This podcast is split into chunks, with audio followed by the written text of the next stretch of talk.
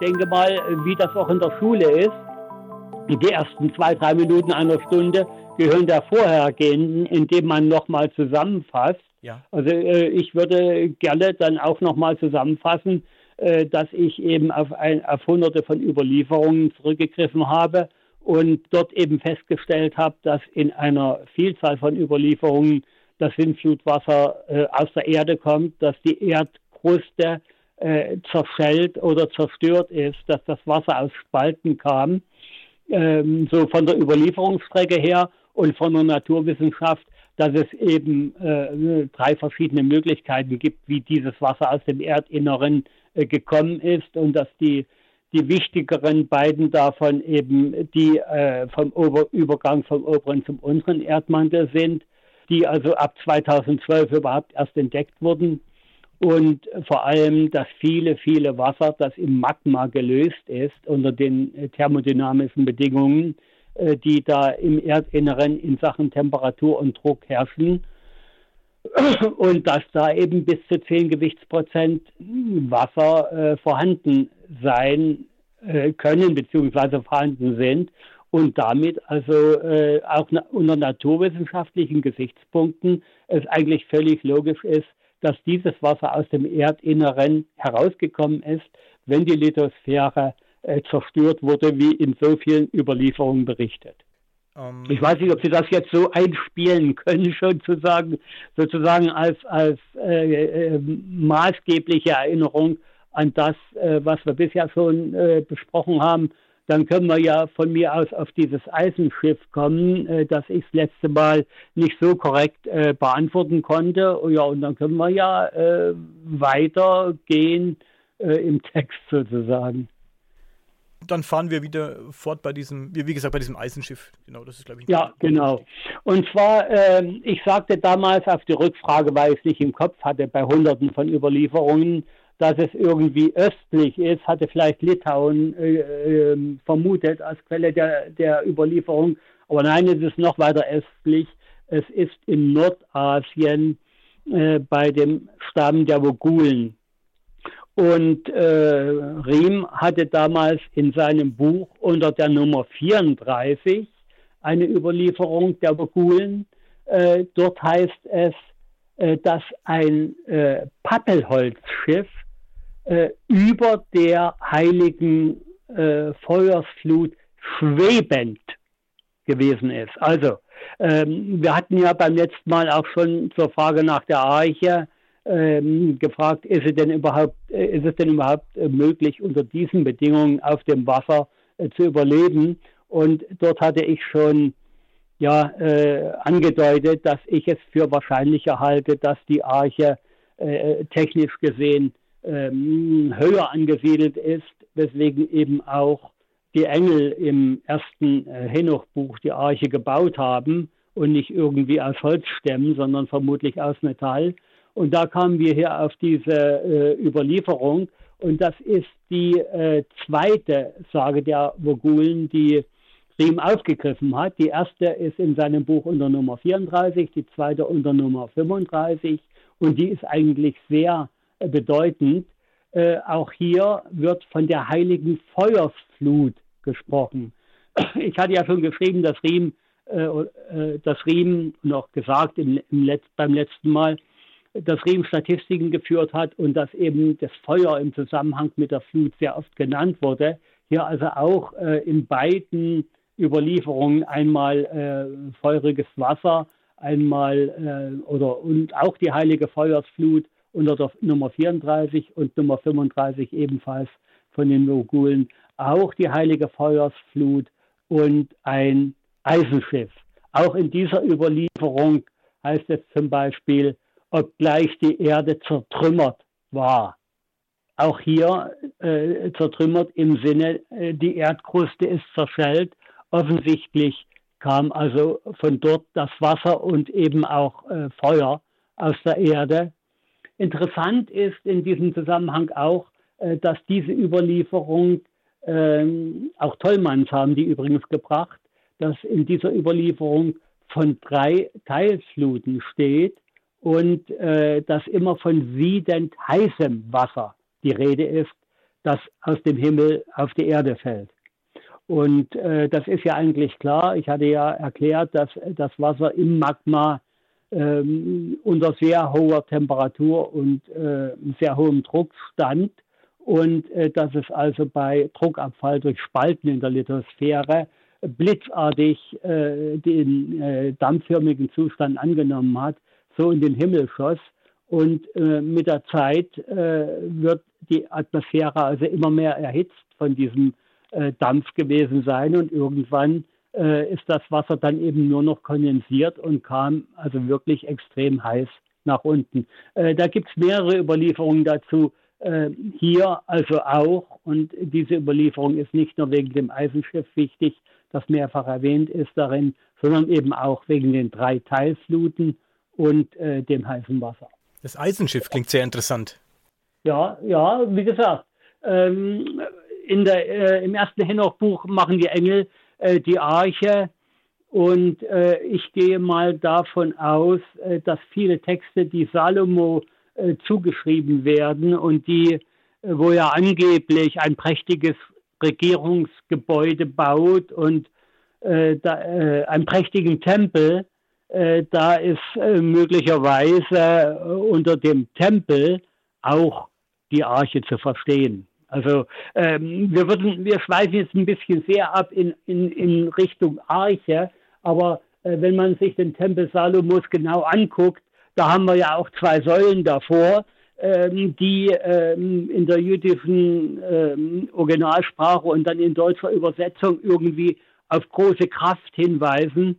Und ähm, die zwei Säulen hatten wir ja auch äh, an äh, der, jetzt weiß ich gar nicht mehr, wie hießen die Dinger, die von Amerika in den Himmel geflogen sind. Die hatten doch auch immer zwei Säulen mit viel Kraft, wo der Festbrennstoff drin war. Ja. Also auch äh, Salomos äh, Tempel äh, scheint aus verschiedenen Gründen äh, darauf hinzuweisen, äh, dass es hier eventuell, dass er in Wirklichkeit eventuell an der, an der Arche gebaut hat. Muss man vorsichtig sein, bei Salomo werden also so viele Sachen in die Schuhe geschoben, dass der wahrscheinlich über Jahrhunderte oder Jahrtausende ähm, hätte gelebt haben müssen. Aber eben unter dem äh, Namen Salomo äh, gibt es also auch Hinweise, die eventuell auf so eine himmlische Arche hindeuten können. Mhm. Wie genau sind denn die Beschreibungen dieses Eisenschiffs? Äh, also genauere Beschreibungen habe ich hier nicht drin, sondern nur, dass also mehrfach das Eisenschiff äh, in der Sage erwähnt wird und dass es über der heiligen Feuersflut schwebte. Wie eben das Pappelholzschiff aus der anderen Überlieferung der Mogulen, äh, das sicherlich nicht äh, lange mit Pappelholz da existiert hätte, aber eben auch da hieß es, dass es über der äh, heiligen Feuersflut schwebte. Also dass es nicht tatsächlich auf dem Wasser geschwommen ist. Es gibt ja auch eine apokryphe Überlieferung aus der Schatzhöhle. Äh, dort heißt es ja auch, die Arche flog. Ja. Da werde ich eines Tages wahrscheinlich auch mal noch ein extra Buch schreiben. Da gibt es so viele äh, Überlieferungen, in einigen ist es ja angedeutet, ich hatte ja den Prinz, Prinz Soviet, den Ethnologen, äh, genannt, der also äh, diese Arche auf dem Dorfplatz fand und dass die aussah äh, wie eine Rakete und dass eben verschiedene andere Hinweise, wie zum Beispiel die Drehung um sich selbst, äh, mit der man dann bei so einer himmlischen Arche die, die Schwerkraft simulieren kann für die Bewohner, ähm, ja, äh, dass das äh, daraus abgeleitet werden könnte aus diesen Überlieferungen. Mhm. Jetzt hatte ich mir das vorhin zwar nochmal angehört, aber so genau äh, weiß ich es jetzt auch nicht mehr. Wir hatten ja, äh, wie gesagt, einmal die, die vielen Überlieferungen, die weltweiten Überlieferungen äh, zur Herkunft äh, des Sintflutwassers, also oftmals aus dem Erdinneren.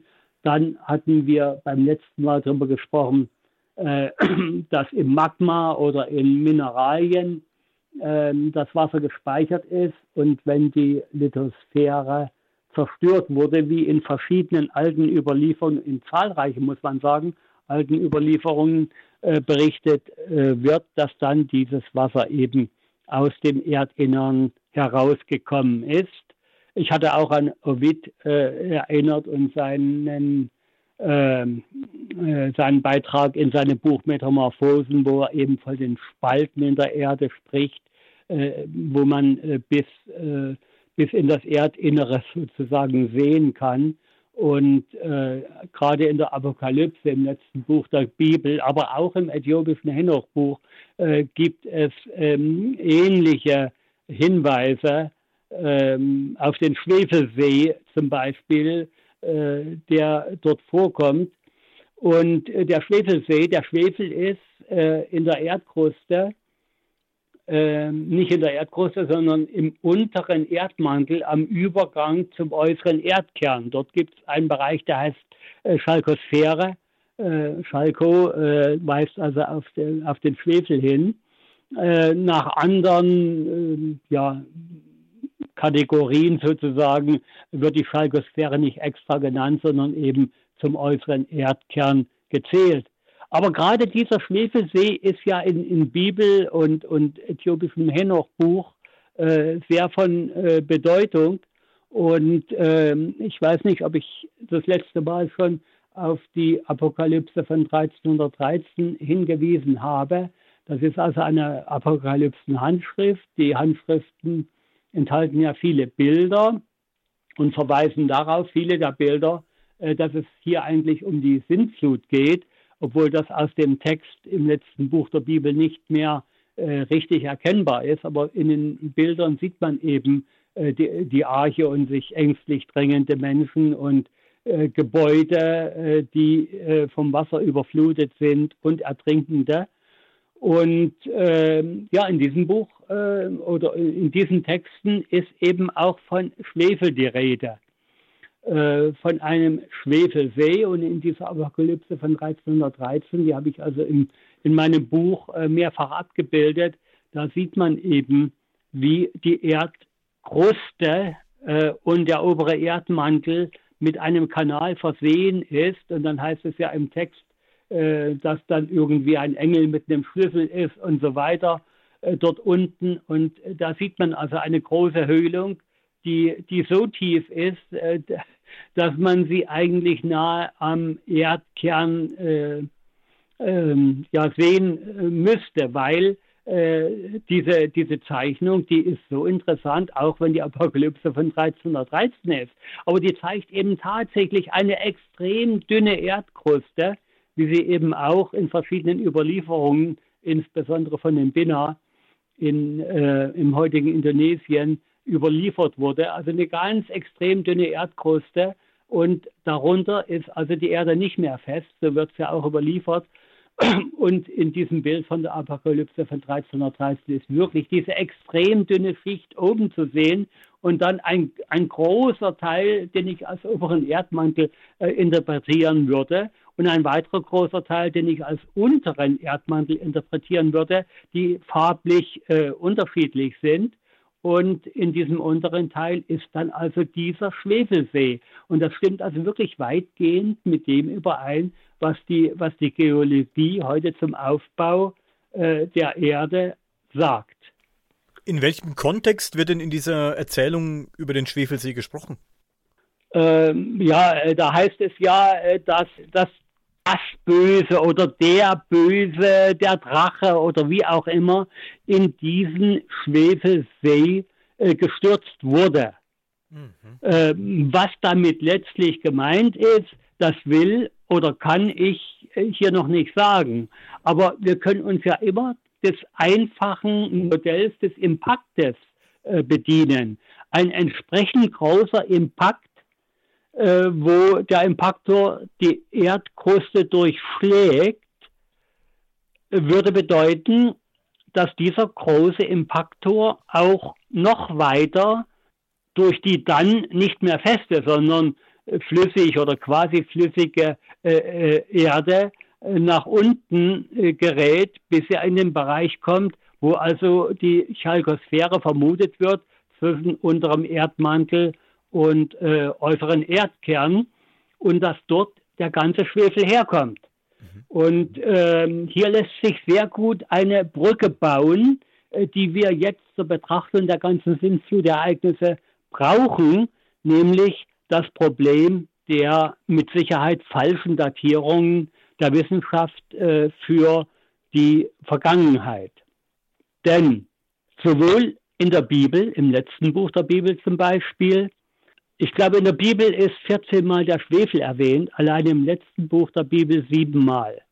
Dort wird also berichtet, dass äh, Schwefel äh, aufgetreten ist und vor allen Dingen die äh, Meere, das ein Drittel der Meere bitter geworden ist. Und ich hatte es letzte Mal schon erläutert, äh, dass beim, beim Austritt von Schwefel äh, aus dem Erdinneren eben durch die Spalten, die, die erzeugt worden sind durch den Impact, äh, dass dieser hm, Schwefel sich also mit Wasser zu Schwefelsäure verbunden hat und mit dem Magnesium aus der Erdkruste und dann das sogenannte Bittersalz gebildet hat. Magnesiumsulfat, Handelsname Bittersalz. Und das hat natürlich dann auch wirklich ein Drittel äh, der Weltmeere äh, bitter gemacht, wie es eben in der Apokalypse heißt. Aber noch viel deutlicher ist ja äh, die, die äh, Angabe im äthiopischen Henoch-Buch. Ich weiß nicht, ob Sie Charot kennen, äh, der hat ja äh, darüber gewettert, äh, dass also von dem gesamten ersten Henoch-Buch mit an die 100 oder über 100 Kapiteln gerade mal 31 Zeilen in die Bibel übernommen worden sind und die eigentlich wichtigen Dinge vor allen Dingen in diesem mhm. äthiopischen Henoch-Buch stehen. Ja. So ist es dort auch. Da gibt es zum Beispiel eine Passage, in der heißt es, dass es eine Erschütterung gab, dass infolge dieser Erschütterung Schwefel entstanden ist, dass sich drittens dieser Schwefel mit Wasser verbunden hat und viertens dabei feuerflüssiges Metall vom Himmel fiel. Diese Information allein ist sicherlich sehr interessant. Sie wird aber noch tausendmal interessanter, wenn man die wissenschaftlichen Ergebnisse kennt aus den Forschungen zum sogenannten KT-Impact. Dieser wurde erst Anfang der 80er oder Ende der 70er Jahre überhaupt erst entdeckt. Da hieß es, dass also ein 10 Kilometer großer Brocken aus dem Himmel kam und auf der Erde aufgeschlagen ist und verdampft ist und die ganzen Dinosaurier äh, letzten Endes vernichtet hat.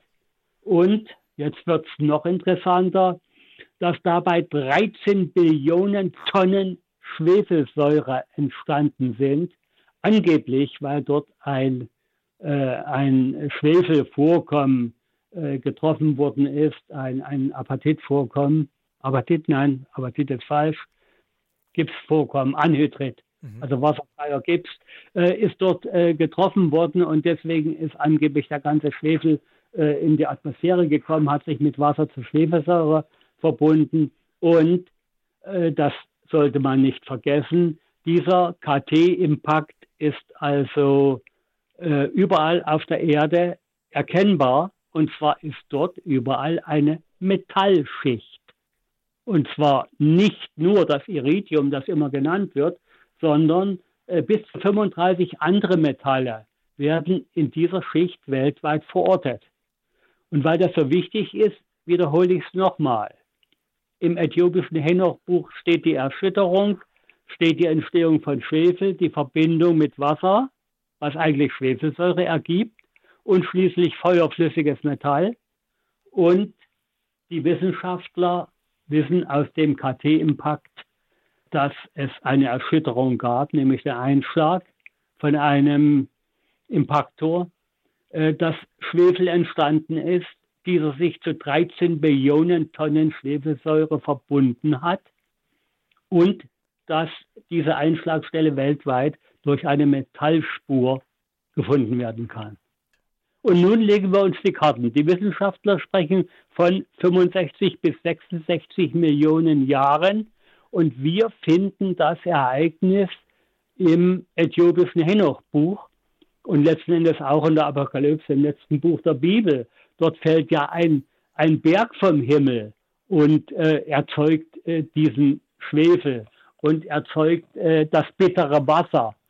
Daraus ist zu Schlussfolgern, meiner Ansicht nach, es gibt keinen anderen Impact, ist der Wissenschaft bekannt, der so viel äh, Schwefel erzeugt hat und äh, infolge dieser Schwefelsäure eben Schwefelsalze, bitteres Wasser und dergleichen. Und vor allen Dingen ist verräterisch diese Metallspur, die zwar nicht in der Apokalypse, aber im äthiopischen Henoch-Buch genannt ist, die äh, tut beide Ereignisse miteinander verbinden. Und es gibt noch eine weitere Information, und die ist, ist ja fast noch interessanter, nämlich dort, wo dieser angebliche, oder ja, angeblich würde ich hier nicht sagen, aber dieser äh, Dinosaurier-Killer vom Himmel fiel in Yucatan in Mexiko, äh, dort lebten ja früher die Tolteken. Und die Tolteken haben eine eigene Überlieferung. Die haben eine Überlieferung, dass sie gesehen haben, wie ein heiliger Stein vom Himmel fiel und wie infolge dieses Ereignisses äh, die ganze Welt voll Schwefel wurde. Und man konnte letzten Endes den Mais nicht mehr essen. Alles war voll Schwefel. Und äh, letzten Endes sind die Tolteken an diesem Ereignis äh, ausgestorben, heißt es. Äh, in dieser Überlieferung findet sich jetzt nicht die Metallspur wie in ein Zenoch oder wie die Wissenschaftler sie erkannt haben, aber ganz beiläufig wird erwähnt, dass der Gott sein Geschmeide verloren hat, dass dieses Geschmeide da äh, im Wasser gelandet ist. Also auch hier haben wir eigentlich die Metallspur, äh, insbesondere Geschmeide, Edelmetall. Iridium ist ja äh, der, äh, das Metall, was diesen KT-Impact anzeigt. So, was will ich jetzt eigentlich damit sagen? Wir haben ein Ereignis, das die Wissenschaftler 1980, um 1980 überhaupt erst erkannt haben. Aber dieses Ereignis steht im äthiopischen Henoch-Buch, steht in der Bibel, wird von den Tolteken überliefert. Und nun müssen wir uns fragen, ist die Überlieferung tatsächlich 66 Millionen Jahre alt oder irrt die Wissenschaft in der Datierung dieses Impaktes? Da haben wir wieder das Problem. Das haben wir beim letzten Mal auch schon angesprochen, dass die Wissenschaft ihrer Meinung nach diese ganzen Hinweise nicht anerkennen möchte. Ich weiß es nicht oder ich würde jetzt an der Stelle zumindest, also bei der Sintflut besteht tatsächlich äh, der Verdacht, äh, dass man es nicht will, aber auch da würde ich mit mehr als 50 Prozent noch vermuten, dass man es einfach nicht auf die Reihe bringt, weil man eben keine Expertenkommission mit Wissenschaftlern aller Bereiche zusammenstellt, die äh, jetzt mal die Sintflut aufklären soll. Ob man das nicht macht, äh, äh weil, weil man das Ergebnis nicht haben will, äh, kann ich jetzt nicht beurteilen. Oder ob man es aus, weiß ich nicht, äh, keine Ahnung, ich, ich will mich dazu nicht äußern, ob man es aus, aus anderen Gründen nicht macht. Hier ist es aber auch so, äh, ich spreche von der Überlieferung der Tolteken, äh, ich spreche vom letzten Buch der Bibel, ich spreche vom apokryphen äthiopischen Henoch-Buch und ich spreche von äh, naturwissenschaftlichen Gegebenheiten. Und ich stelle immer wieder das Problem fest, äh, dass die Wissenschaftler im Regelfall nicht die alten Texte lesen. Diejenigen, die die alten Texte lesen, nicht die Kenntnis der wissenschaftlichen Details haben und deswegen äh, gar nicht erkennen, dass das bittere Wasser äh, in der Bibel äh, auf den auch dort genannten Schwefel im letzten Buch der Bibel hinweist. Es ist meiner Ansicht nach nicht zwingend von vornherein zu sagen, äh, die wollen das nicht, sondern äh, es ist einfach ein falsches Herangehen, weil man die alten Überlieferungen eben ein, einfach nur den Altphilologen und, und, und, äh, und den anderen äh, äh, Wissenschaftlern, die sich darum kümmern, äh, den Editionsphilologen überlässt und eben nicht gemeinsam mit diesen Editionsphilologen und Wissenschaftlern aller Bereiche versucht, die alten Überlieferungen zu klären. Die Tolteken, diese Überlieferungen der Tolteken, wo haben die diese diese Informationen herbekommen? Die Tolteken haben gelebt, 10. Jahrhundert circa? Ich weiß es nicht. Ich, ich weiß nicht, ob die Datierungen äh, zu den Lebzeiten der Tolteken richtig sind. Ja. Ich weiß auch nicht, wo die Tolteken diese Überlieferungen herhaben. Ich habe nur aus einem Buch mit alten Überlieferungen weltweit, ich komme jetzt gar nicht auf den Titel, mhm. äh, bin ich also auf diese Geschichte gestoßen, dass die Tolteken dort vor Ort in Yucatan äh, vom vom Himmel fallenden Stern berichten oder äh, himmelfallenden Stein in dem Fall berichten und dieselben Beschreibungen mit dem Schwefel liefern, wie das äthiopische Henoch-Buch und äh, wie auch äh, das letzte Buch der Bibel. Ja. Und die Tolteken äh, verorten ja nun tatsächlich das Einschlagsgebiet äh, dieses KTM-Paktes. Sie hatten also ein recht genaues Wissen, die Tolteken. Das finde ich ganz interessant. Ich, wenn ich jetzt richtig liege, Tolteken, ähm, 10. Jahrhundert, glaube ich, die Hochzeit gehabt, so sowas in dem Dreh. 10. Äh, bis 12. das, glaube ich, mal gelesen zu haben. Das finde ich ganz spannend. Das wäre jetzt äh, sehr interessant zu wissen, woher sie die Überlieferung übernommen haben. Ne? Das wäre wirklich spannend. Ja, äh, das ist genauso spannend wie die Überlieferung aus der Bibel. Im äthiopischen Henochbuch heißt es nur, im Westen gab es die Erschütterung. Ja, tatsächlich liegt Yucatan westlich äh, äh vom Bibelland, egal wo wir das nun äh, mal genau verorten. Ja, ja. da gibt es ja auch äh, unterschiedliche Hinweise. Ich, ich denke mal auf, an, an Salibi zum Beispiel, der es ja im Hochland von Assir ursprünglich verortet hat. Egal, westlich ist richtig. Äh, westlich äh, gab es diese Erschütterung, also diesen Einschlag. Und äh, wie gesagt, die Tolteken berichten es auch. Wenn wir irgendwann noch dazu kommen, wann die ganze Geschichte gewesen ist, dann äh, erübrigt sich also die Frage, ob die Tolteken nun äh, im 10. oder im 12. Jahrhundert äh, vor unserer Zeit gelebt haben, äh, sondern äh, oder nach unserer Zeit, sondern die Frage ist äh, einfach, äh, dass hier uralte Überlieferungen eben nicht nur im Gilgamesch-Epos oder in der Bibel sind, sondern dass auch die Tolteken uralte Überlieferungen haben, die von einem Ereignis berichten, äh, das viel, viel länger her ist. Und das ist das Interessante. Aber mit Sicherheit keine 65 Millionen Jahre, meine Meinung. Ja, das ist ja das Interessante an der Geschichte, dass es so ein wichtiges Ereignis war, dass es eben auch von den Tolteken unter anderem überliefert wurde und ähm, ja, weitergetragen ja. wurde. Ne? Das, ist, ja, das macht das genau. spannend. Ja. Und wie will man eigentlich den KNT, KT-Impact besser beschreiben, als wenn die Tolteken vor Ort sagen, es fiel ein Stein vom Himmel mhm. und beschreiben dasselbe äh, äh, Problem mit dem extremen Schwefel, der da entstand, wie die Wissenschaft das äh, auch erkannt hat. Wie Sie schon sagten, der Schwefel wird oft genannt in der Bibel. Auch äh, auf Sodom und Gomorra hat der Schwefel niedergelegt. Völlig richtig. Auch dort wird Schwefel genannt. Und auch Sodom und Gomorra ist vermutlich äh, den Sintflutberichten zuzuordnen. Das geht ja in der Bibel völlig durcheinander mit den Sintflutberichten. Der erste Sintflutbericht steht ja in 1 Mose 1.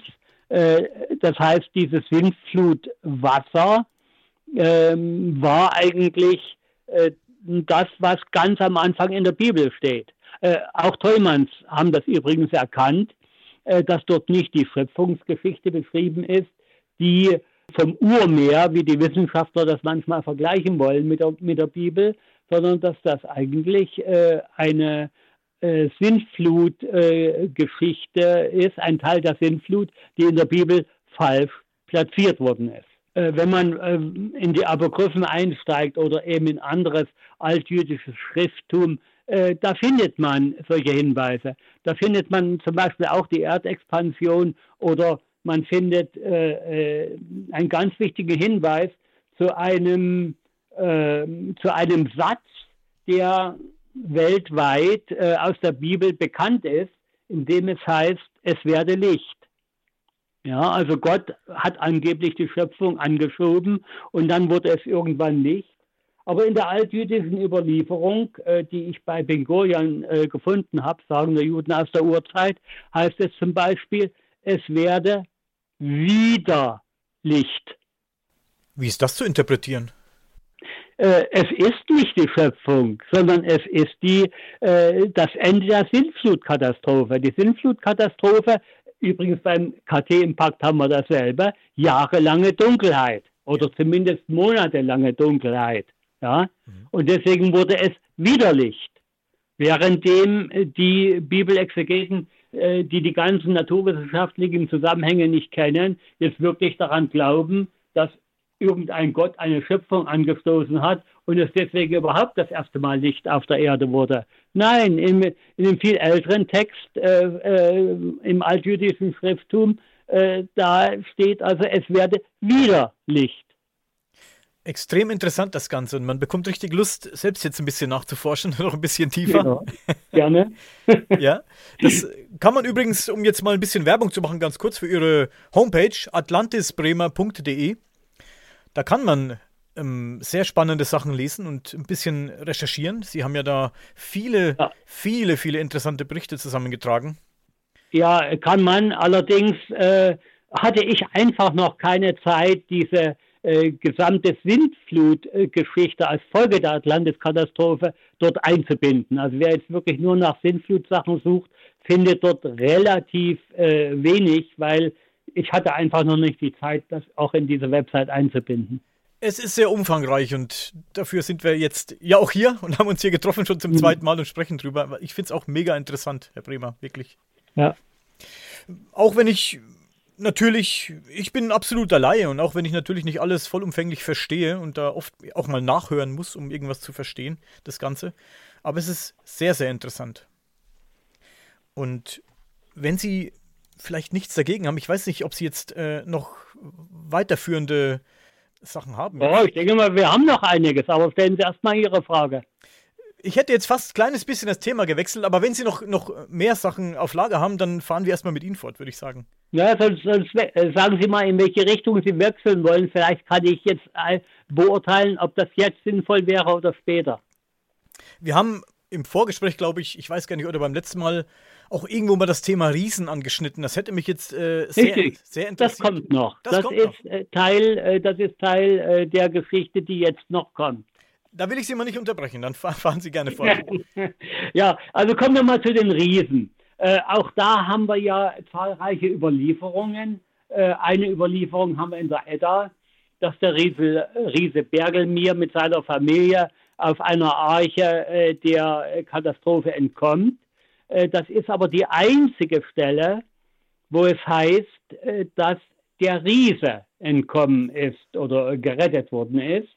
In vielen anderen Überlieferungen, insbesondere aus Nordamerika, gibt es zahlreiche Überlieferungen, wird davon berichtet, äh, dass die Riesen vor der Flut gelebt haben und nach der Flut normal große Menschen. Es gibt auch eine Überlieferung zum Beispiel, wo man versucht, äh, das zu erklären nach dem Motto, äh, es gab nicht mehr genug zu essen nach der Flut und deswegen die Menschen konnten sich nur von Pilzen ernähren oder was weiß ich und deswegen sind sie eben äh, kleiner geworden. Äh, wir haben ja diese Degeneration im Sinne der Größe auch bei, bei Ovid äh, in, in Fasti, äh, wo es also auch heißt, dass die Menschen eben äh, kleiner geworden sind. Und äh, das haben wir an, an äh, verschiedenen Stellen. Äh, Felikowski, äh, der ja auch schon mal, den ich das letzte Mal schon erwähnt hatte, als es darum ging, äh, dass die Erde sich ursprünglich äh, schneller gedreht hat, hat ja dann auch vom, vom Cotton Trail hat er ja berichtet, dass der dafür gesorgt hat, dass die Erde sich langsamer dreht und dafür ist er dann auch kleiner geworden, schreibt, schreibt Felikowski. Äh, wir haben dasselbe bei Adam. Äh, in dem schon erwähnten Buch von Migorion äh, zu den Sagen der Juden aus der Urzeit äh, wird berichtet, dass die Sterne sich um die Erde langsamer gedreht haben, als Adam Sünde tat. Ich lasse das jetzt einfach mal so stehen. Aber auch hier haben wir äh, das äh, Problem oder äh, den, den völlig korrekten Hinweis, äh, dass Adam ja eigentlich viel größer gewesen sein sollte. Steht nur wieder in anderen Überlieferungen. Und äh, dass die Menschen äh, nach Adam dann kleiner geworden sind. die andere Geschichte zur Verminderung der Erdrotation, ich hatte das letzte Mal schon erwähnt, zum Beispiel Maui im äh, in Polynesien, äh, der also äh, seine Mutter Hine äh, unterstützen wollte, damit deren Wäsche trocken wird, weil der Tag sich eben viel zu schnell gedreht hat. Und dass er eben auch die Sonne gestoppt hat auf seinem Weg, dass sie sich langsamer äh, bewegen sollte. Wir haben die Geschichte, wir kennen die aus dem Rolandslied, äh, äh, dass also Gott den Tag verlängert hat, damit die Christen siegen. Und äh, aus dem Buch Josua wissen wir es, äh, dass äh, der Tag verlängert worden ist. Und so gibt es viele äh, Überlieferungen. Und äh, ein Riese, ich hatte das letzte Mal das glaube ich auch schon erwähnt, äh, ist ja auch in der, oder Riesen sind in der Odyssee erwähnt. Und zwar an der Stelle, wo es eben heißt, dass der austreibende Hirte den Hirten hört, der die Herde wieder eintreibt. Auch das äh, verweist also auf eine extrem äh, kurze Rotationsdauer der Erde im Tages- und Nachtrhythmus. Und auch hier wird von Riesen berichtet. So, also jetzt kommt noch die äh, Erdexpansion dazu. Ich hatte ja beim letzten Mal schon gesagt, durch die ähm, Thermodynamik kommt nicht nur das Wasser aus der Erde, sondern durch den fallenden Druck infolge der aufgerissenen Erdkruste sind eben auch die Mineralien im Erdinneren niedrigerem Druck ausgesetzt und sie dehnen sich aus, haben also die gesamte Erde ausgedehnt. Es gibt die sogenannte Erdexpansion, die die Wissenschaft vor 60 Jahren ja schon mal anerkannt hatte und die später dann äh, leider äh, wieder äh, diese Anerkennung versagt worden ist aus völlig äh, unnachvollziehbaren Gründen. Ist aber jetzt ein anderes Thema, auf das ich jetzt nicht speziell eingehen will. Nur, was passiert, wenn die Erde sich tatsächlich ausgedehnt hat? Und ich hatte, glaube ich, das letzte Mal auch darüber gesprochen, dass es ursprünglich und völlig logisch äh, nach der, äh, nach der Erstarrung der Erde, nach der fraktionierten Erstarrung der Erde, sich die oberste leichte Gesteinsschicht, also Granit, über die komplette Erde äh, ausgedehnt haben muss, so wie eben auch bei einem gefrorenen See, wenn es lange genug kalt war, das Eis auf der kompletten Oberfläche ist und nicht nur auf 30 Prozent, so wie heute unsere granitischen Kontinente. Das heißt, die Erde hat sich definitiv äh, ausgedehnt und die Sintflut war offensichtlich die Ursache, als dies temporär passiert ist, dass die Erde sich ausgedehnt hat. So, jetzt ist die Frage, was passiert äh, aber mit einem Erdball, der sich ausdehnt? Ich hatte beim letzten Gespräch äh, zur Sintflut ja schon an die Eisprinzessin und ihre Piorette äh, erinnert oder an den Versuch, den man auf seinem Drehstuhl im Büro machen kann, mhm. indem man sich jetzt, machen wir es andersrum wie das letzte Mal, mit angezogenen Beinen in Bewegung setzen lässt und dann streckt man die Beine aus und sofort wird der Drehstuhl langsamer, viel langsamer. Und bei der Eisprinzessin ist es eben so, dass sie dann die Arme nach außen nimmt und die Beine oder ein Bein nach außen nimmt und urplötzlich wird ihre Drehung auch beendet. Das hat mit dem Massenträgheitsmoment zu tun das bedeutet, äh, dass wir andere physikalische Verhältnisse haben, wenn ein Körper wie die Erde sich ausdehnt. Dem folgt dann, wie bei den beiden Beispielen mit äh, dem, dem Drehstuhl, dem Bürostuhl oder mit der Eisprinzessin, äh, ist dasselbe dann für die Erde angesagt, nämlich sie dreht sich wesentlich langsamer. Mhm. So wie auch in den alten Überlieferungen, ich hatte Adam äh, genannt, wo sich die Gestirne nach der Sünde langsamer drehen. Ich hatte Maui aus Polynesien genannt, den Cottontail aus, äh, äh aus Nordamerika, äh, die alle dafür äh, genannt worden sind oder eben die Tageszeitverlängerung im Buch Josua oder im Rolandslied. Die Erde dreht sich einfach langsamer. Das hat physikalische Folgen hinsichtlich der Schwerkraft. Die Schwerkraft ist nämlich nicht, wie viele so vermuten, die reine Erdanziehung, das heißt die Masse der Erde wirkt auf den Menschen, sondern zur Schwerkraft äh, gehört auch die Erdrotation. Und die Erdrotation ist im Gegensatz äh, oder wirkt quasi entgegen äh, der Erdanziehung. Ich meine, jeder, der schon mal Kettenkarussell gefahren ist, hat das festgestellt. Äh, das Kettenkarussell, das hebt von der Erde ab. Wenn es sich schnell genug dreht, äh, ist, die, ist die Rotationskraft eben so, dass äh, man von der Erde abhebt. Und genauso ist es mit der Erdrotation. Wenn die Erde größer wird, wenn sie sich ausdehnt, wenn sie plötzlich Ozeane hat, was ja in vielen Überlieferungen äh, verneint worden ist. Vor der Sintflut gab es keine Gebirge und keine Ozeane.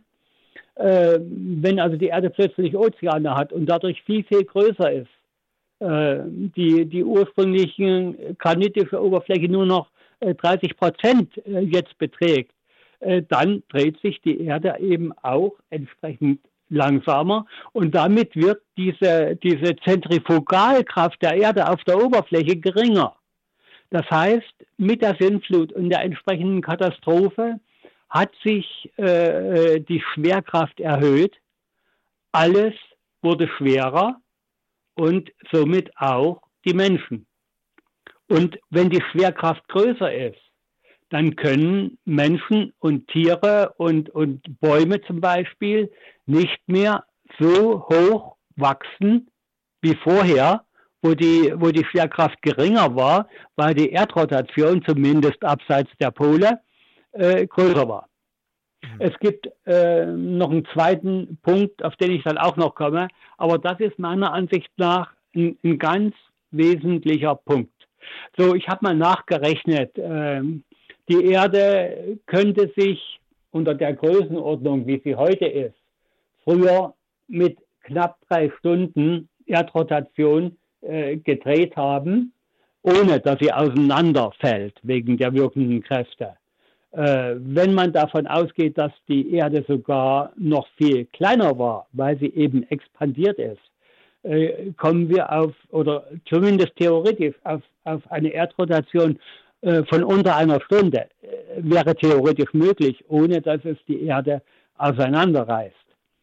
Und das ist meiner Ansicht nach der Grund, warum also äh, zahlreiche Überlieferungen, zum Beispiel aus Nordamerika, davon berichten, dass vor der Sintflut Riesen gelebt haben und nach der Sintflut eben normal große Menschen oder dass die Degeneration beschrieben wird wie bei äh, das hängt meiner Ansicht damit zusammen, dass sich die Schwerkraft geändert hat durch das Verhältnis von äh, Erdrotation und Erdanziehung und äh, dass bei der jetzt höheren Schwerkraft eben man nicht mehr so groß werden kann wie früher. Im Gilgamesch-Epos werden die Riesen mit elf Ellen beschrieben. Das ist ja nicht so wahnsinnig groß. Aber im Buch Henoch. Ja, das sind 5,50 Meter. Okay. Also ich, ich, Sie haben vollkommen recht. In, in der hethitischen, es gibt eine hethitische Version des Gilgamesch-Epos. Äh, dort ist äh, Gilgamesch mit äh, elf Ellen beschrieben, also ungefähr 5,50 Meter. Es gibt Qumran-Texte, die auch auf Gilgamesch Bezug nehmen. Da gibt es ein Buch der Riesen, was allerdings verschwunden ist. Aber es gibt da wohl noch ein paar Überlieferungen, wo es eben auch heißt, dass Gilgamesch einer der Riesen war, dass er so, sozusagen der Chefriese äh, gewesen ist. Mhm. Völlig richtig. Im Buch Henoch allerdings stehen Riesen, ich glaube, bis zu 3000 Ellen. Ja, da muss man jetzt vorsichtig sein. Ähm, die Überlieferungen sind äh, manchmal bunt durcheinandergewürfelt. Manchmal äh, tut man auch äh, ähm, Sachen äh, absichtlich oder wurde früher eben absichtlich was verstückelt und neu aufgebaut, äh, damit man eben einem bestimmten Gott huldigen kann und so weiter. Zum Beispiel wird im, im, im Vorspann vom ich komme jetzt nicht drauf, aber äh, im Vorspann dieses babylonischen Schöpfungsmythos wird im Tuat also geschrieben, dass man absichtlich äh, diese Texte äh, zerstört und neu aufgebaut hat, um dem babylonischen Stadt, äh, Stadtgott Marduk äh, zu, zu, huldigen.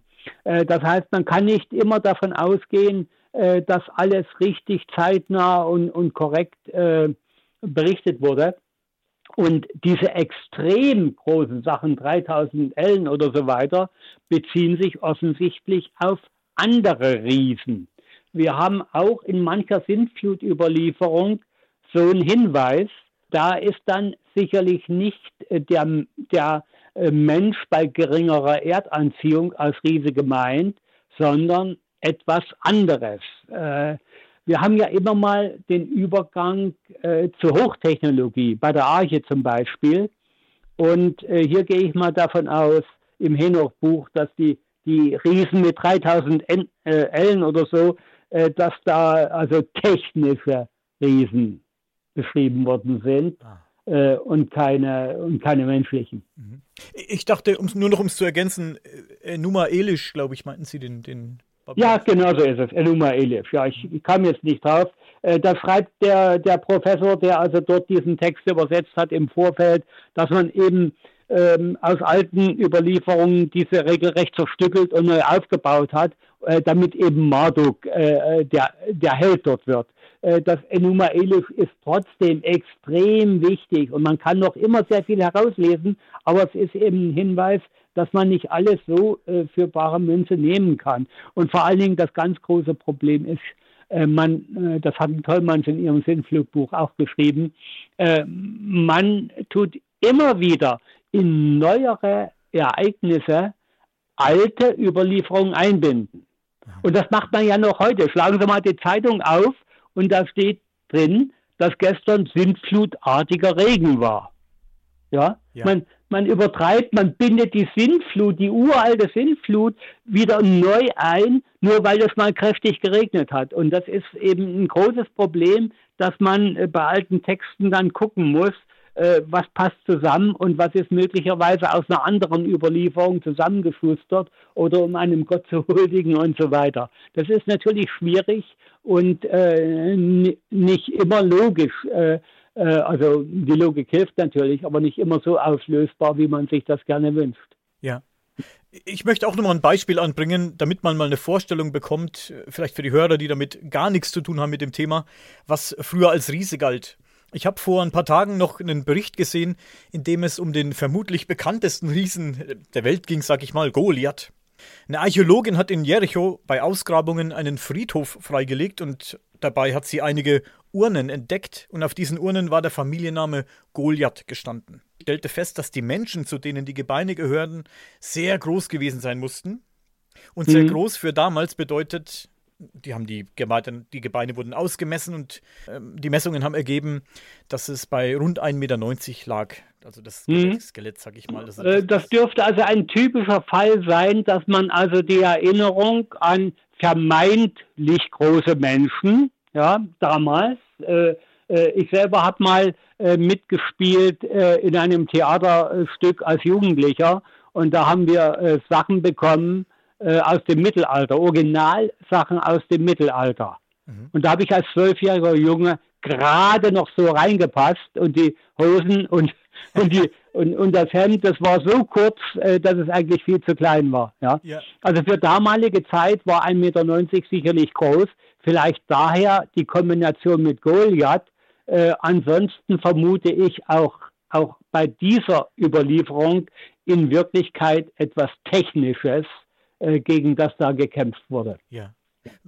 Um Ihr Beispiel noch zu ergänzen mit den Mittelalterklamotten, ich lebe hier in Coburg, also bei Coburg, und wir mhm. haben die feste Coburg. Und wenn man da in die Rüstungskammer geht und sich diese Ritterrüstungen anguckt, in denen sie damals gesteckt haben, die kleinen mhm. Menschen, die sind alle so, ich glaube, um, um den Meter 60 maximal, glaube ich. Ja, ja, ja, ja, genau so ist es. Ja. ja.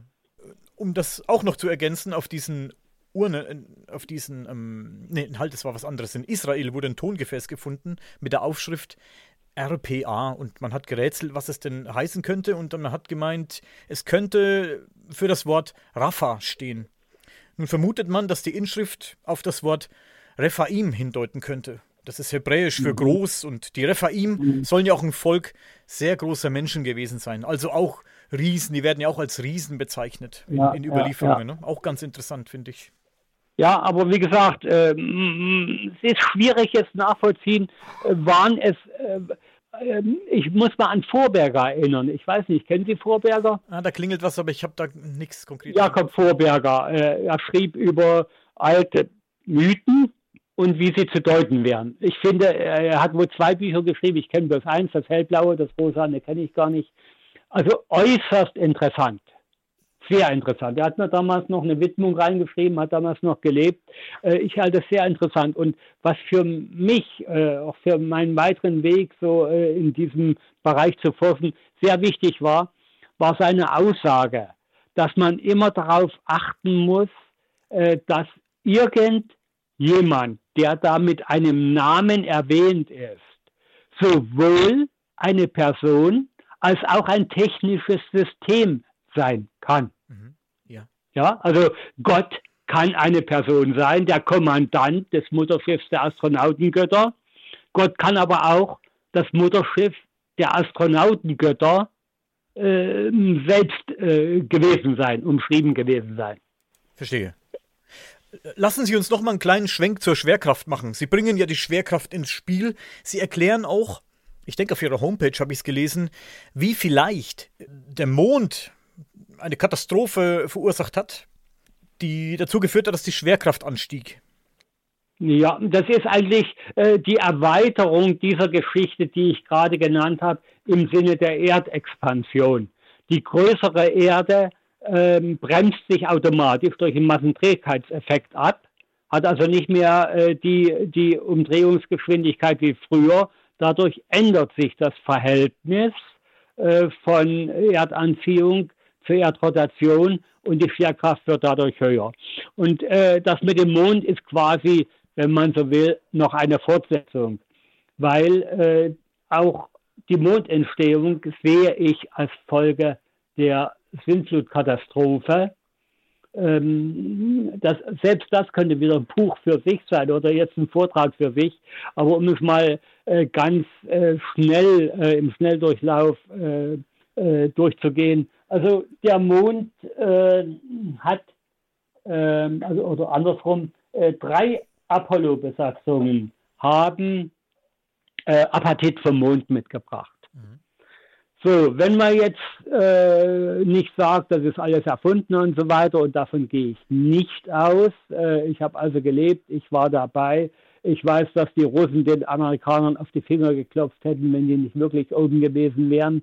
Ich gehe davon aus, dass sie tatsächlich äh, dreimal Apatit vom Mond mitgebracht haben. Da stellt sich die Frage, wie entsteht Apatit? Phosphor ist unter den reduzierenden Bedingungen vor 4,5 Milliarden Jahren siderophil. Siderophil heißt eisenliebend. Damals bei über 2000 Grad ging das Eisen mit dem Nickel, mit anderen eisenliebenden Metallen und auch mit Kohlenstoff und mit Phosphor in den Erdkern. Ein Phosphat wie Apatit kann nur entstehen unter lithophilen Bedingungen. Das heißt, wenn genügend Sauerstoff vorhanden war. Phosphid, Phosphat, man merkt es ja schon daran. Äh, beim beim äh, Eisenphosphid äh, fehlt der Sauerstoff. Beim Phosphat ist der Sauerstoff mit dabei. Also vor 4,5 Millionen Jahren, als der Mond entstand, kann unmöglich Apatit mit auf dem Mond gelandet sein, weil damals gab es weder auf der Erde noch auf dem Mond Sauerstoff, der für die Bildung eines Phosphats überhaupt in Frage kommt. Mhm. Und äh, deswegen ist das für mich ein klarer Hinweis, dass der Mond niemals vor viereinhalb Milliarden Jahren entstanden sein kann, sondern erst als es Sauerstoff auf der Erde gegeben hat. Also viel, viel später und zahlreiche Überlieferungen berichten ja von der Mondentstehung, eine davon auch im Kontext äh, mit der Sintflut, eine, eine südamerikanische Überlieferung.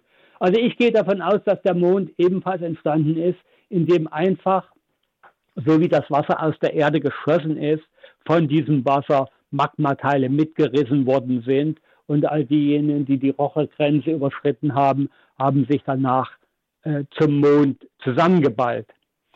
Dieser Mond bildet mit der Erde aber ein, äh, einen gemeinsamen Schwerpunkt, der noch innerhalb der Erde liegt. Also es ist quasi ein, ein Doppelsternsystem, wenn man so will.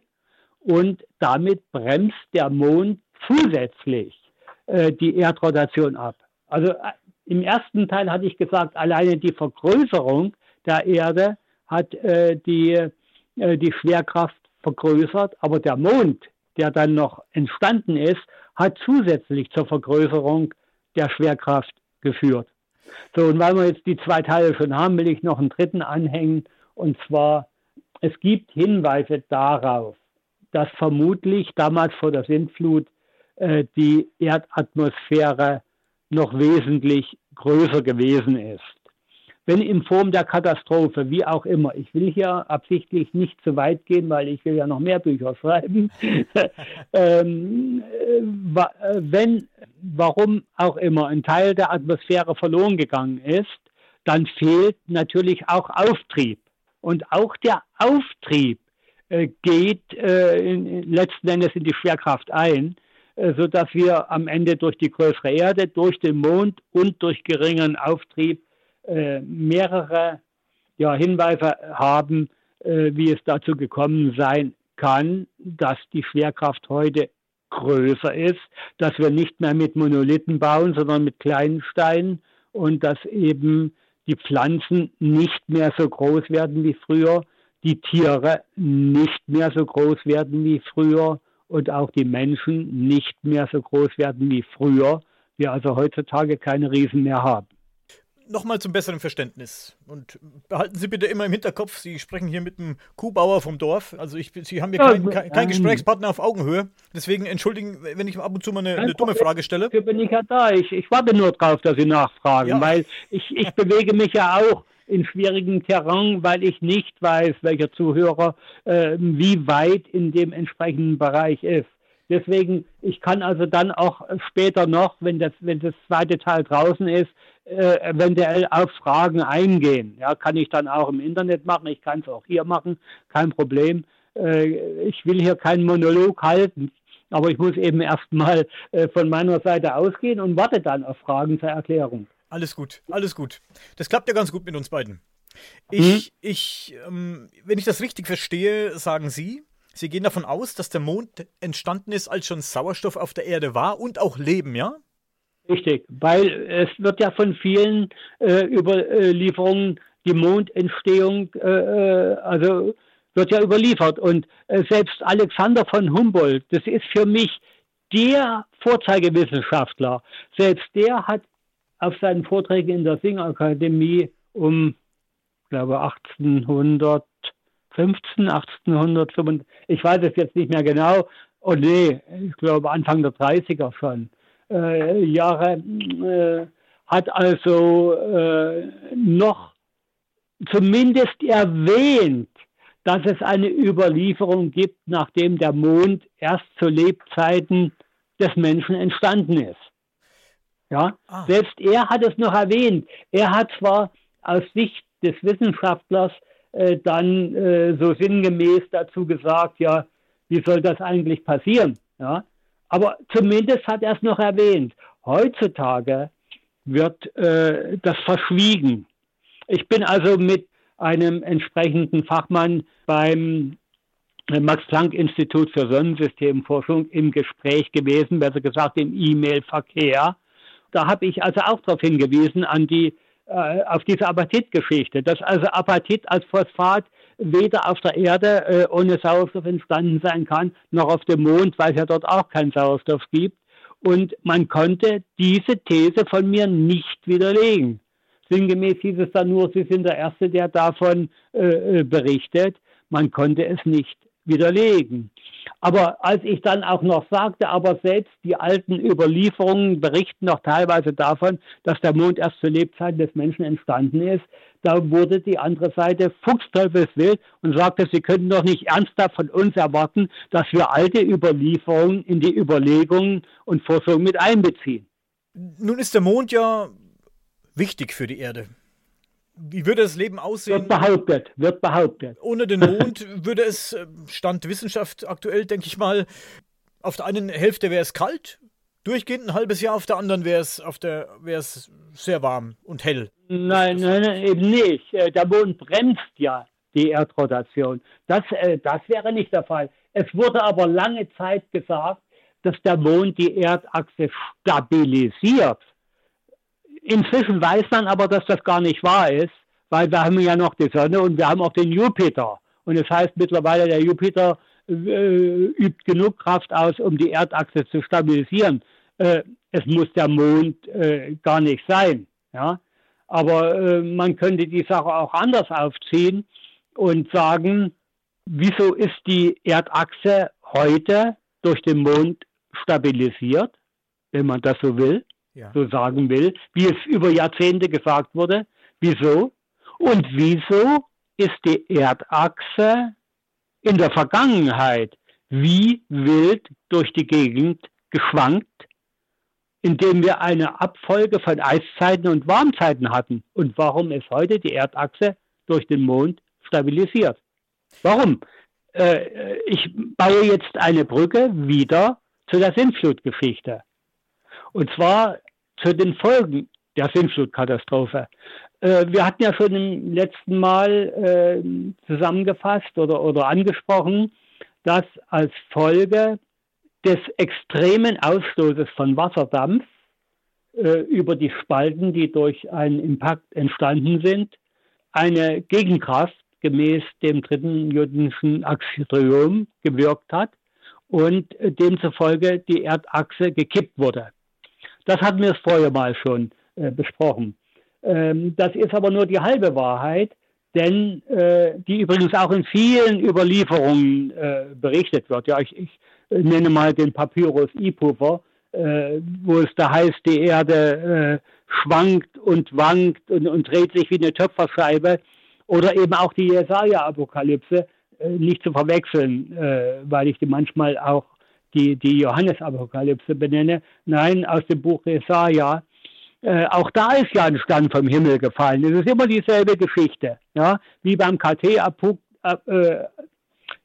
oder beim Buch äh, beim letzten Buch der Bibel, wo der, wo der Berg vom Himmel fällt oder der Stern äh, den Mühlstein vom Himmel schmeißt auf die Erde ähm, oder wie im äthiopischen Henoch-Buch. Äh, eben auch in der Jesaja-Apokalypse ist der Stern vom Himmel gefallen und als Folge heißt es dann, dass die Erde wankt und schwankt wie eine alte Hütte und die Erde kippt und die Erde kann sich nicht wieder aufrichten. Das sind die Kreiselgesetze, das ist so. Äh, und äh, wer keine Enkel oder Kinder hat, dann, äh, der soll sich dann trotzdem mal einen Brummkreisel kaufen und den sauber ankreiseln, dass er senkrecht steht und dann, wie es meine Kinder und Enkel gemacht haben, immer mal draufschlagen, dass die, Erd dass die Kreiselachse schief steht, dann sieht man, wie der Kreisel versucht, wieder in die senkrechte Lage zu kommen, aber es eben nicht schafft. Und dieser Kreisel ist unsere Erde äh, im Weltraum und so ist es. Äh, die Erdachse ist gekippt, aber sie kann sich nicht wieder aufrichten. Aber was sie macht, sie tut schwanken. Sie schwankt und hat somit als Folge dieser Sintflut Eiszeiten und Warmzeiten im Wechsel hervorgerufen. So lange, bis ein Himmelskörper, nämlich der neu geschaffene Mond, die Erdachse tatsächlich stabilisiert hat. Und Jupiter auch, okay. Aber solange der Mond gar nicht gebildet war, also ur, ursprünglich zum Zeitpunkt äh, der Sintflut, als also die Erdachse gekippt wurde, äh, hatte sich der Mond ja noch nicht gebildet. Das waren ja noch lauter Stücken, die erstmal, äh, die erstmal äh, zusammenwachsen mussten sozusagen, die vielleicht auch damals einen Ring um die Erde gebildet haben und so weiter. Äh, damals äh, konnte der Mond die Erdachse nicht stabilisieren, weil er nicht da war aber später war er dann da und hat dann sicherlich die Erdachse auch mit stabilisiert, sodass also die Schwingungen äh, geringer äh, geworden sind. Und, äh, wer gerne wissen möchte, wie die Braunkohle entstanden ist, äh, der kann sich auch hier dran orientieren. Äh, denn äh, ich komme aus der Kohlechemie, ich weiß, was da für ein Unfug erzählt wird, dass irgendwie aus Torf mal Braunkohle geworden ist und so weiter. Äh, ich halte das für Blödsinn. Wie gesagt, obwohl ich es gelernt bekommen hatte in der Aus Ausbildung, Facharbeiter in der Ausbildung im Studium, es ist Unfug. Man muss sich einfach mal angucken, wann waren die Kaltzeiten. Ich bin hier im Norden und verwende die, die nordischen Bezeichnungen. Wir hatten die Elster-Kaltzeit, wir hatten die Saale-Kaltzeit, wir hatten die Weichsel-Kaltzeit. Jetzt muss man sich mal angucken, und das habe ich in meinem Buch mit Bildern äh, deutlich gemacht, wo liegt denn die Braunkohle? Die Braunkohle wird südlich von Leipzig an der Weißen Elster ausgebaggert. Sie ist im Hallischen Raum ausgebaggert worden, Stichpunkt Saalekaltzeit. Und die Wachselkaltzeit äh, war dann die jüngste Kaltzeit, die also nicht mehr so weit vorangeschritten ist.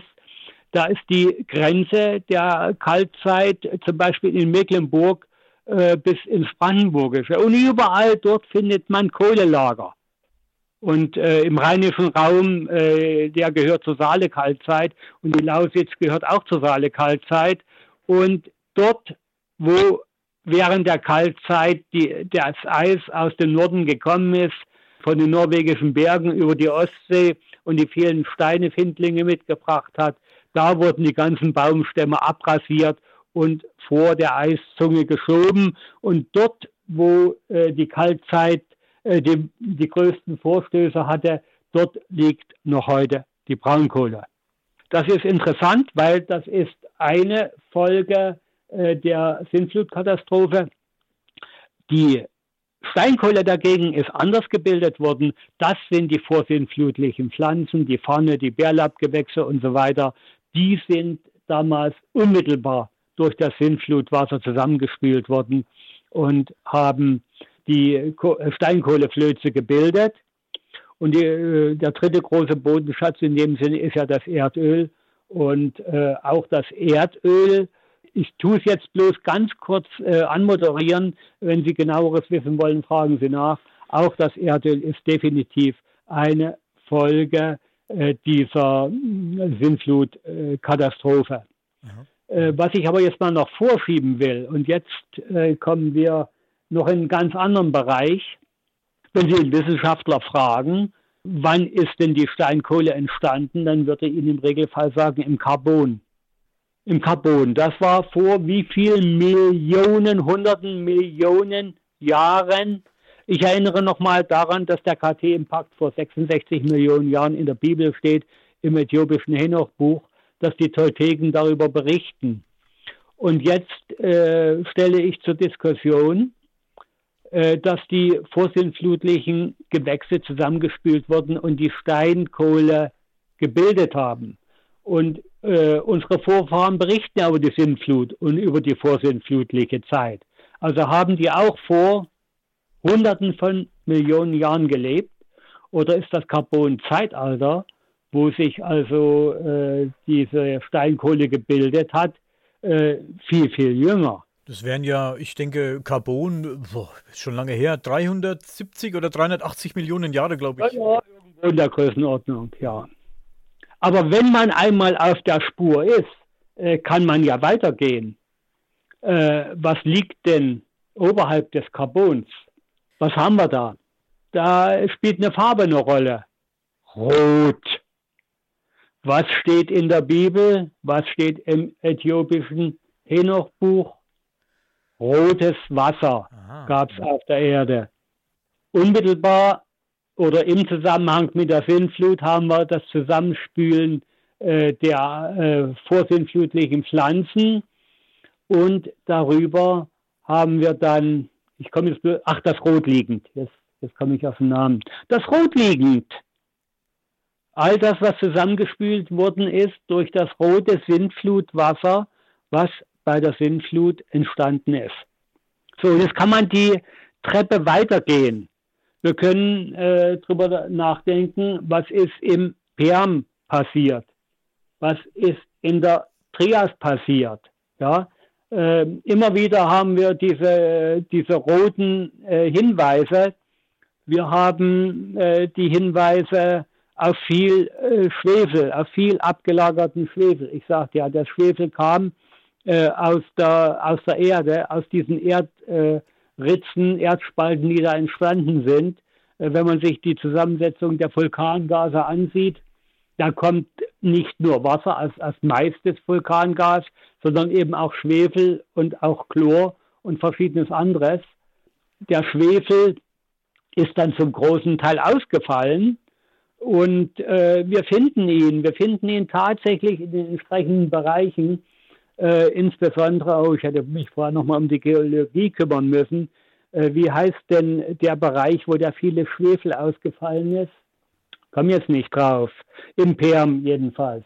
Gibt es einen Bereich, muss jetzt wirklich nachgucken, oder ich reiche es nach. Also äh, gibt es einen äh, Bereich, wo der Schwefel ausgefallen ist. Und zwar, ähm, das Ganze ist ja im Ozeanwasser. Im Avesta wird ja beschrieben, dass nach der dritten Teilflut das Wasser salzig wurde.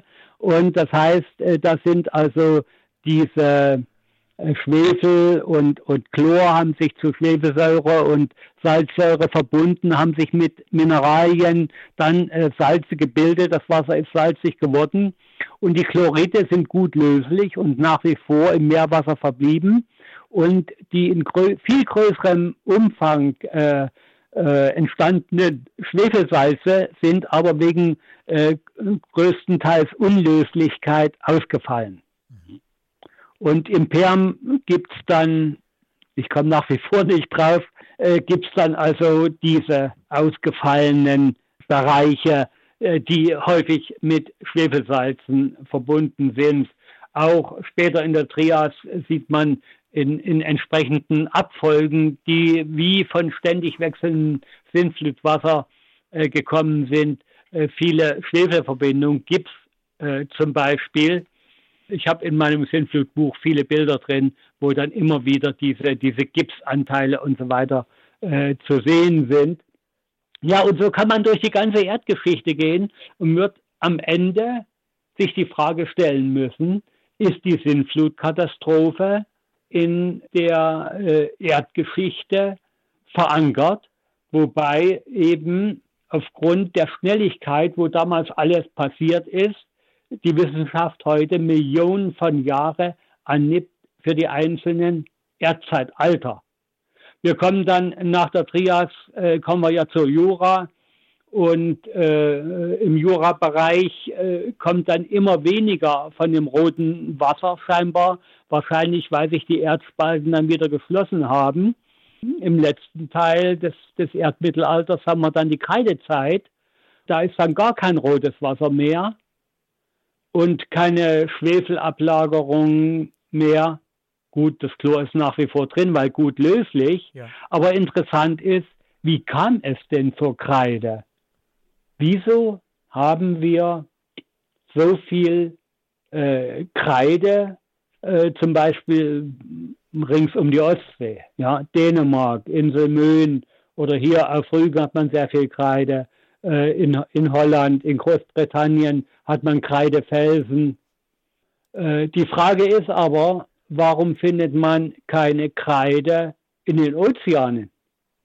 Für mich ist das relativ einleuchtend. Mal abgesehen äh, von der, es gibt eine äh, bestimmte Tiefe, in der keine Kreide mehr entstehen kann, weil sich die Kalksalze lösen.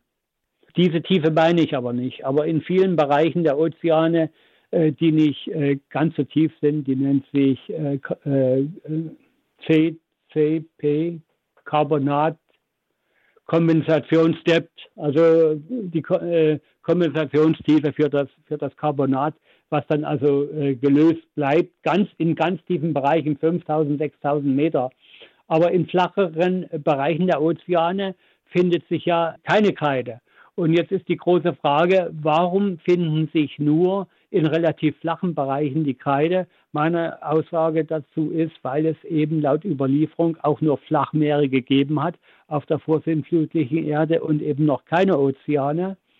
Dort ist die Kreide entstanden, weil, ich hatte vorhin ja eine Überlieferung genannt von den Mogulen, kochend heißes Wasser vom Himmel gefallen ist. Mhm. Meiner Ansicht nach sind alle diese Kreidetierchen durch kochendes Wasser abgetötet worden. Wir haben zu dem Zeitpunkt keinen Schwefel mehr, weil wenn der Schwefel noch da gewesen wäre, dann äh, hätte es ja den Kalk angegriffen. Die, aber die, äh, die, die Kalktierchen, die liegen ja noch so auf dem Meeresboden, äh, wie sie damals auch in der Struktur gewesen sind. Da ist keine Schwefelsäure drüber gegangen und hat die aufgelöst. Das war offensichtlich das heiße Wasser, das mit zunehmender Dauer der Sintflutkatastrophe immer heißer geworden ist. Und deswegen haben wir in der letzten Phase des Erdmittelalters, das also vollständig zusammen mit einem Teil vom Erdaltertum die Sintflutzeit charakterisiert, meiner Ansicht nach, äh, haben wir also diese auf Deutsch gesagt gekochten Algen. Äh, wenn man das eben ständig hinterfragt, warum haben wir nicht die großen Kreidevorkommen in den Ozeanen oberhalb der Carbonatkondensationsstiefe und so weiter, äh, dann äh, bleibt eigentlich nur die Aussage, ja, kann eigentlich dann der Ozean noch gar nicht existiert haben. Oder warum bilden sich heute? ich meine, die, die, die Kreidetiere haben sich ja vor 55, angeblich 55 Millionen Jahren äh, alle wieder neu entwickelt. Wo sind denn heute diese ganz großen äh, Kreidevorkommen, äh, wenn die einfach nach dem Absterben dort so liegen bleiben auf dem Meeresboden? Nee, so funktioniert die Natur nicht. Die Natur funktioniert so, äh, dass die toten Kreidetierchen, dass der Kalk aufgelöst wird und für die nachkommende Generation wieder verwendet wird. Und wenn aber äh, hunderte von Meter äh, Kreide entstanden ist, dann in Form einer Katastrophe und vermutlich als letzter Teil der Sintflutkatastrophe, als das Wasser eben extrem heiß war, wo aber andererseits äh, zum Beispiel schon kein Schwefel mehr im Wasser war, wo kein Eisen mehr im Wasser war. Das Schwefel und Eisen kam zu einem noch früheren Zeitpunkt, als die Kanäle bis ins Erdinnere geöffnet waren äh, währenddem das bei der Kreide dann eben nicht mehr der Fall war. Und jetzt kommen wir nochmal zurück äh, an den KT-Impact. KT heißt Kreide tertiär. Also der Impact war genau zu diesem Zeitpunkt, als äh, die Kreidezeit als meiner Ansicht nach Teil der Sintflutkatastrophe gewesen ist. Man muss allerdings dazu sagen, dass auch die Wissenschaftler sich in dem Bereich nicht einig sind und da geht es schnell mal um um 300.000 Jahre oder ein paar Millionen Jahre und äh, die Datierung ist nach wie vor fraglich.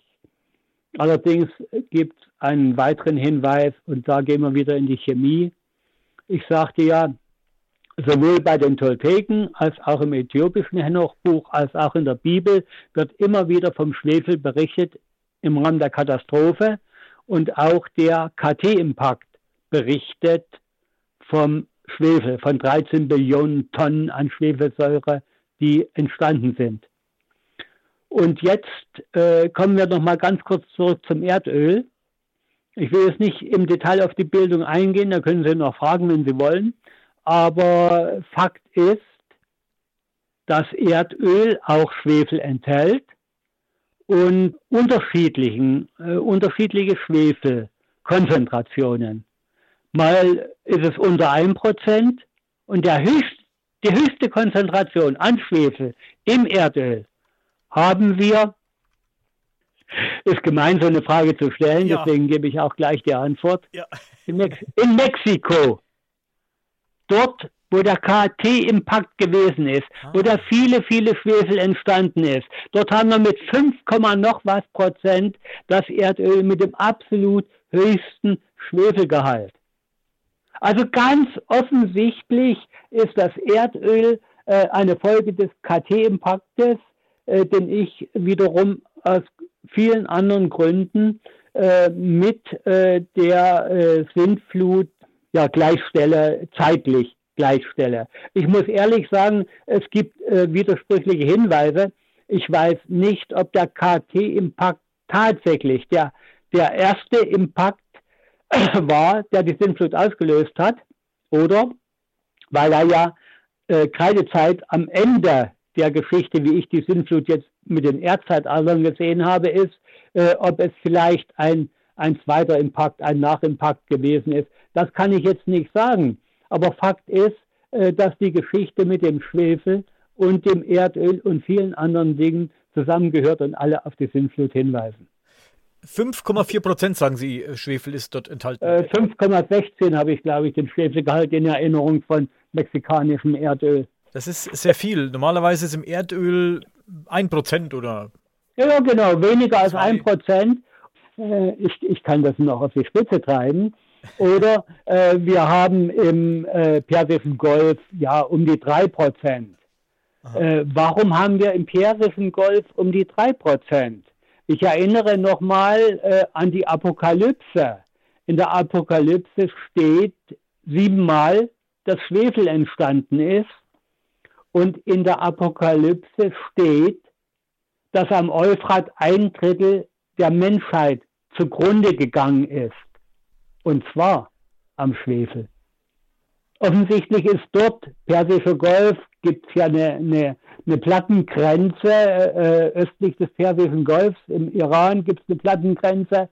Ist dort damals auch Schwefel aufgetreten.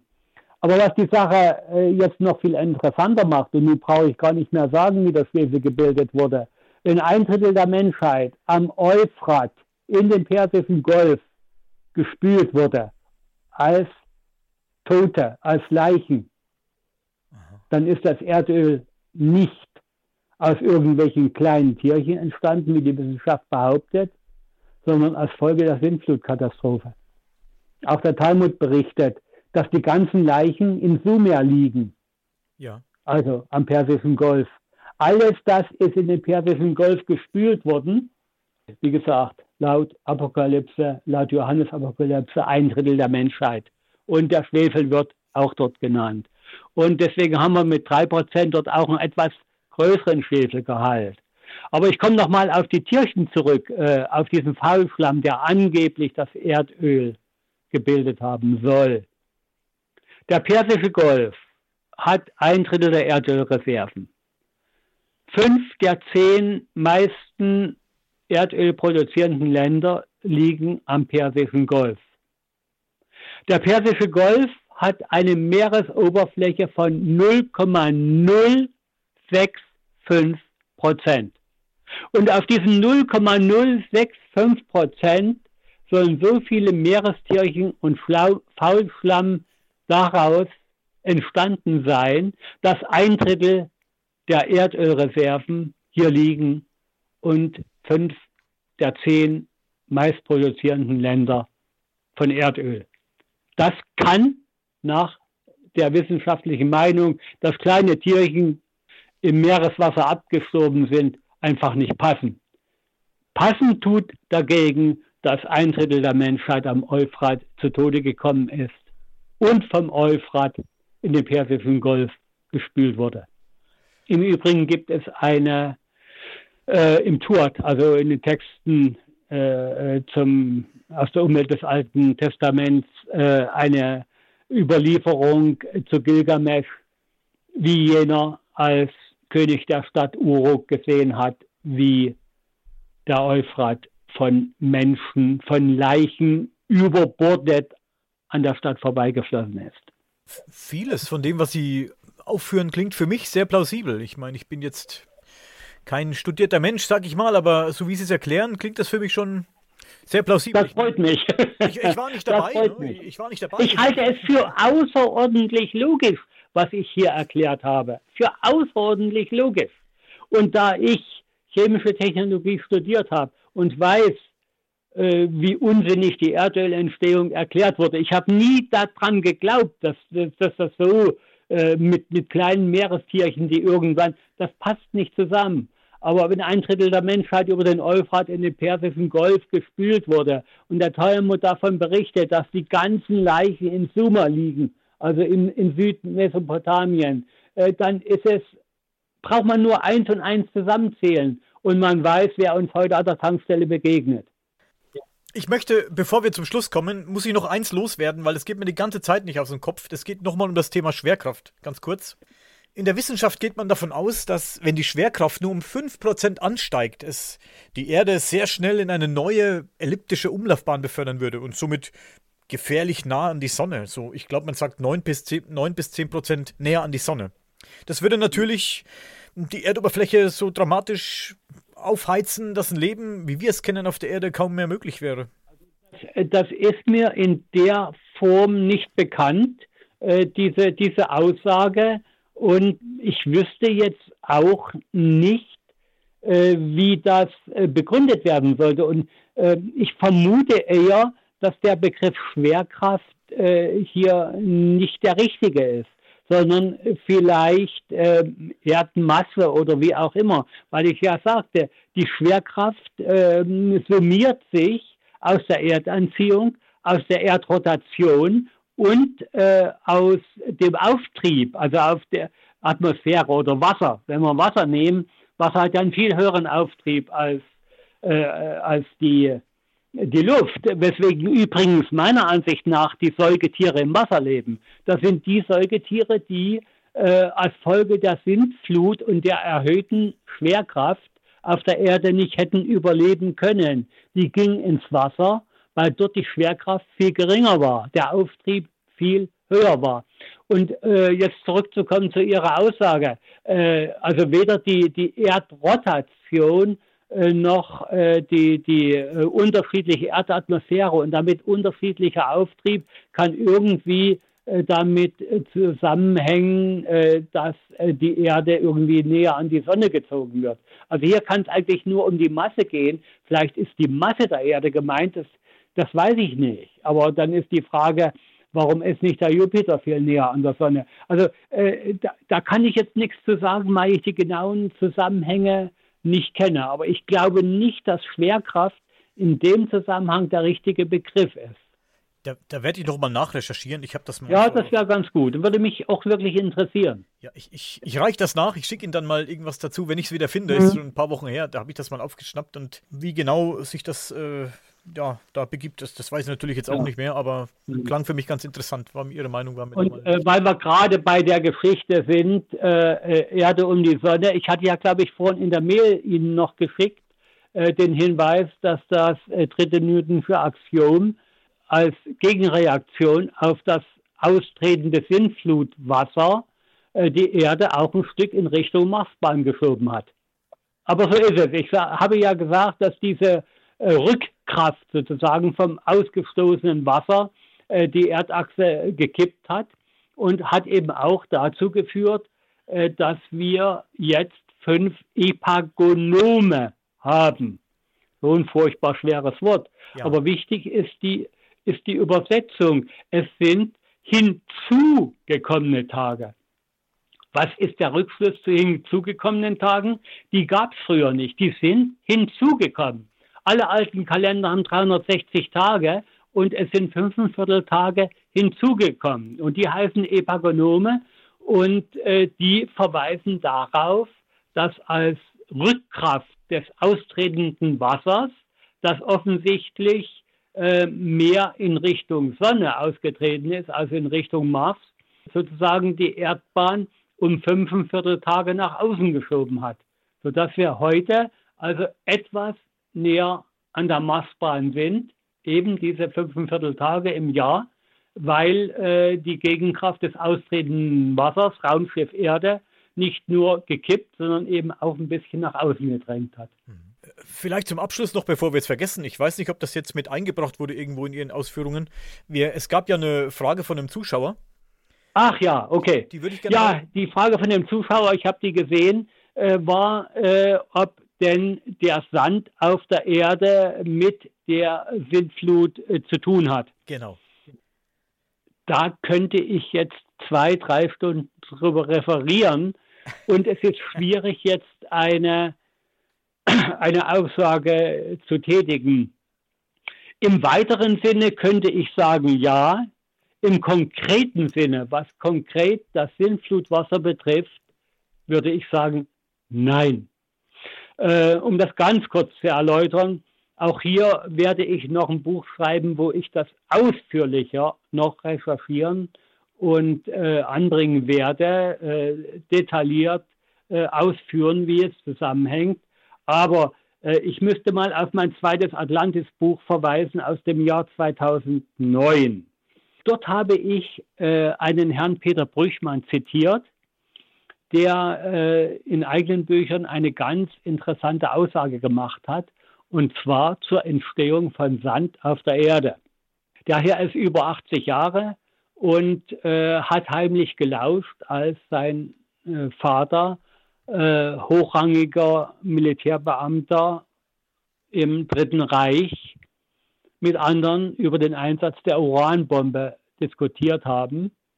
Und äh, man hatte immer wieder äh, Angst vor dem Einsatz der Uranbombe, weil es, äh, man es für möglich hielt, dass äh, der Einsatz einer solchen Uranbombe eine viel größere Katastrophe nach sich zieht und Atmosphäre und, und Meereswasser äh, irgendwie äh, auch entsprechend beeinflusst wird später äh, gab es da mal eine Veröffentlichung im Spiegel in den 50er Jahren. Da hat der Vater der Wasserstoffbombe äh, ebenfalls entsprechende Bedenken geäußert, äh, nämlich äh, dass der Stickstoff der Atmosphäre sich unter entsprechend ungünstigen Bedingungen äh, miteinander verbinden kann und so Silizium, man kann auch Sand sagen, entsteht. Äh, Brüchmann geht also davon aus, dass bei einer früheren Katastrophe, möglicherweise einem früheren Atomwaffeneinsatz, äh, sowas vielleicht passiert ist und ein Teil der Atmosphäre zu Sand, ja, verbrannt ist nicht das richtige Wort, aber äh, zu Sand äh, äh geworden ist. Sind also die Sintflut und diese Sandgeschichte sind zwei völlig verschiedene Sachen. Dennoch könnten sie entfernt zusammengehören, aber darüber möchte ich zum jetzigen Zeitpunkt nicht spekulieren. Okay, dann, dann warten wir mal auf das Buch. Würde ich sagen. ja, das dauert schon noch ein bisschen, aber äh, ich habe es ich hab's schon seit zehn Jahren im Kopf, aber es gibt so viel zu tun in meinen Büros. Äh, ich weiß es nicht. Also ich wollte es eigentlich bis 2024 irgendwie auf dem Tisch haben, aber ich bin mir nicht sicher, ob ich das schaffe. Das wird schon. Ja, okay. Dann lassen Sie uns an dieser Stelle mal Schluss machen, Herr Bremer. Das war wieder extrem ja. interessant für mich. Vielen Dank dafür auf jeden Fall. Ja, ich bitte einfach um Entschuldigung, äh, dass ich äh, so ähm, vernetzt an die Sache herangehe. Aber ich glaube, anders äh, kann man es nicht klären. Zum einen mit der Kenntnis der entsprechenden Naturgesetze und zum anderen mit der Kenntnis der weltweiten Überlieferung, die irgendwie damit zu tun haben. Erst dann kriegt man es wahrscheinlich irgendwie in die Reihe. Es war sehr ausführlich, es war dadurch aber auch sehr verständlich, finde ich. Ja. Na gut, das freut mich. Ja. Dann wünsche ich noch einen schönen Abend und dann bis andermal. Wir hören uns wieder, Herr Bremer. Okay. Tschüss. Gut, bis dann.